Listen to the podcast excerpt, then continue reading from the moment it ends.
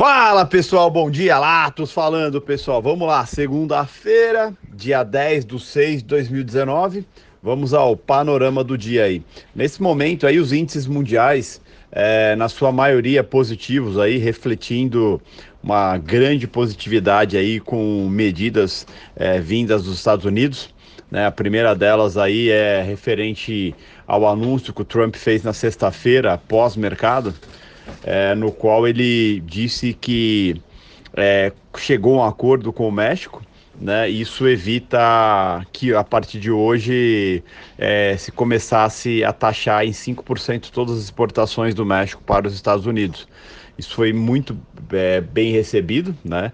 Claro que Trump deu ênfase que não é, é, é, por tempo indeterminado, mas assim, pode sim, de fato, em algum momento, se o Trump achar coerente, é, impor essas tarifas a qualquer momento. Tá? Então, ou seja, é, apesar de ter sido fechado um acordo aí, se o Trump acordar é, mal-humorado, ele pode voltar a taxar, é, a, voltar não, ele pode, no caso, taxar o, o, México em cima disso. Né? Alguns acordos, segundo informações do próprio Trump, né, o México vai aumentar a segurança nas fronteiras, né, o monitoramento das fronteiras e a segurança, e vai começar a comprar muito agrícola, né, produtos agrícolas dos Estados Unidos.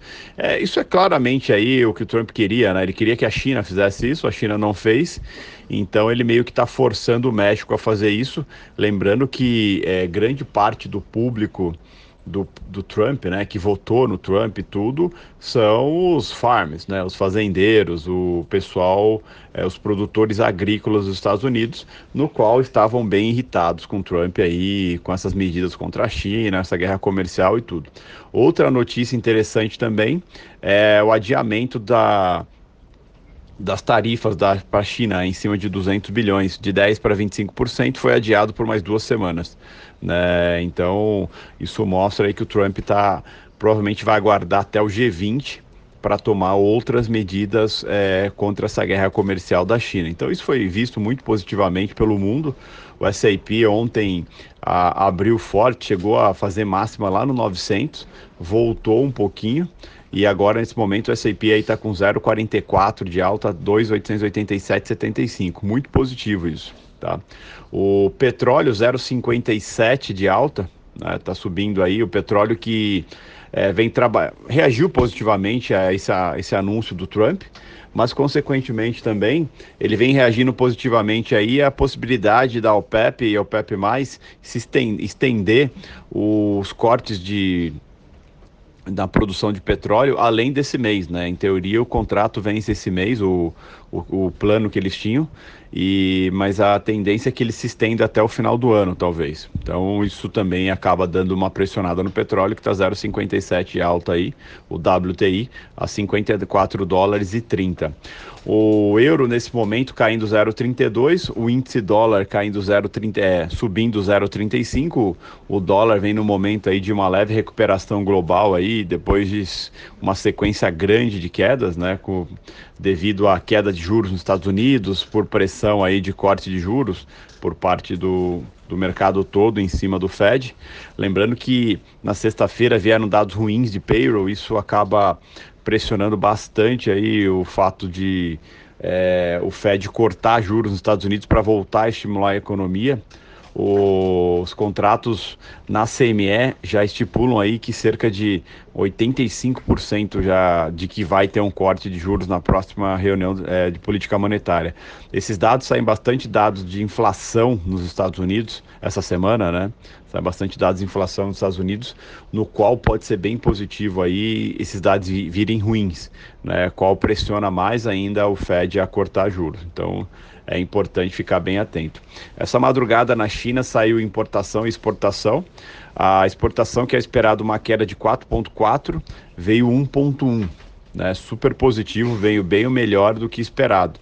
E ah, só que as, importações vieram ruins. O esperado era uma queda de 4% nas importações e acabou vindo uma queda de 8%. Tá? Então isso é, equilibrou, mas o fato das exportações terem aumentado acima do esperado é bem positivo aí para os índices chineses também. Enfim, a gente começa uma semana aí com uma certa positividade no cenário externo. Tá? O agenda super fraca hoje, agora 8h30 tem o Boletim Focus e às 11 tem oferta de empregos JOLTS né, nos Estados Unidos. Fora isso, a agenda completamente vazia. É, mas como comentado, é, o cenário externo super positivo, super tranquilo. Já o cenário interno, já a situação é um tanto quanto complicada. Complicada em vários aspectos. Começando pelo governo, né, o Jair Bolsonaro esse final de semana deu uma cutucada aí nos, nos parlamentares aí sobre o crédito, o crédito suplementar que ele está pedindo, né, 248 bilhões, no qual é necessário para não paralisar o governo, não paralisar alguns setores, a partir do dia 25 agora já. Tá? O Bolsonaro tweetou aí dizendo que caso não seja aprovado esse crédito suplementar, é, não vai pagar aposentadoria, não vai pagar Bolsa Família, enfim, é, o E ele usou meio que se, se, isso acontecer, a culpa não é dele, né? E sim a culpa é do Congresso. O Maia respondeu dizendo que estão preocupados com isso desde janeiro. Que bom que o governo agora começou a se preocupar com isso.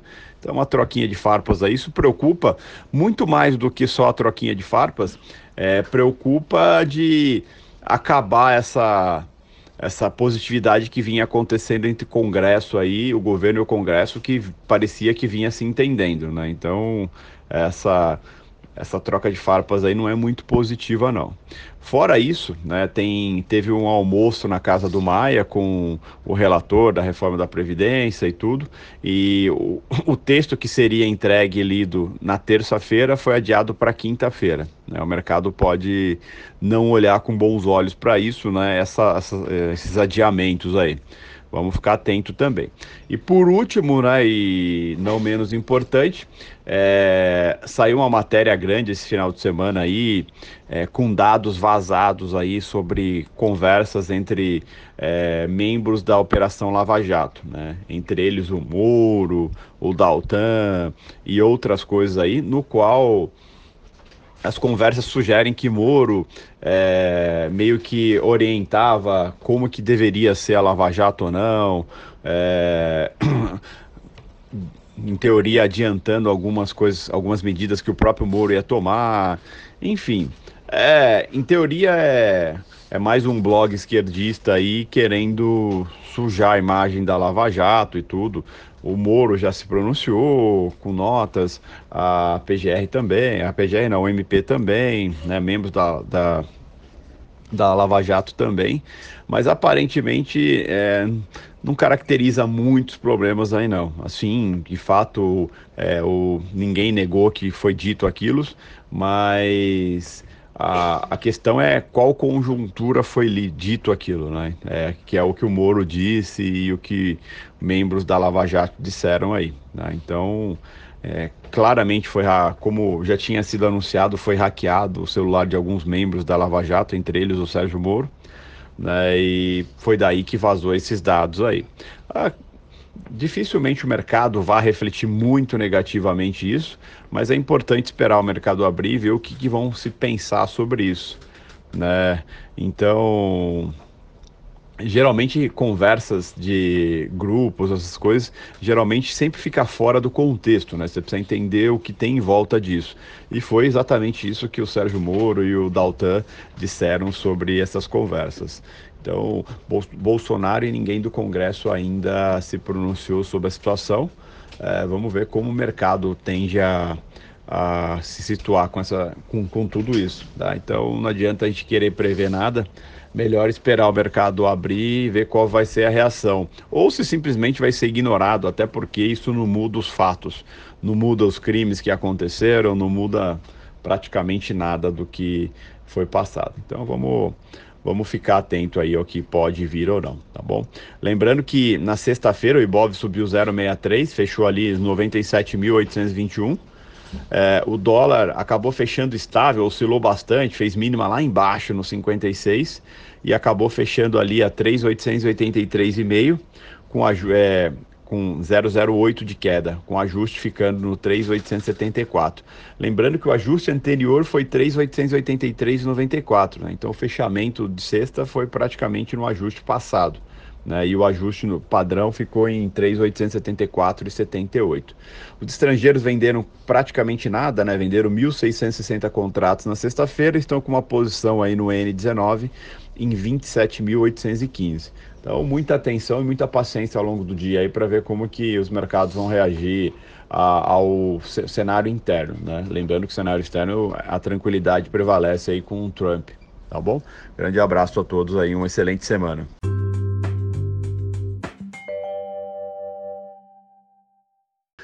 Fala pessoal, boa noite, Latos falando pessoal, vamos lá. Hoje, segunda-feira, dia 10 de 6 de 2019, vamos ao panorama do dia aí. A gente começou o dia aí com umas expectativas, principalmente internas aqui, é, é, com grandes expectativas negativas, né, referente ao cenário que aconteceu no final de semana, principalmente sobre a, a matéria do da Intercept, é, no qual veio colocando o Moro aí como protagonista aí de um, um esquema, de uma. Na verdade, não é bem um esquema, mas de certa forma o Moro com conversas diretas com o Ministério Público é, e meio que dando orientações ao Ministério Público e tudo. Na parte da manhã, a expectativa de alguns era que o mercado ia precificar isso muito abruptamente, que ia ser um segundo Wesley Day. E, na verdade, não tem nada disso, né? O mercado não considerou como tão sério, e de fato não é tão sério isso, ainda acho que falta muita coisa para ser algo muito sério ou algo muito comprometedor.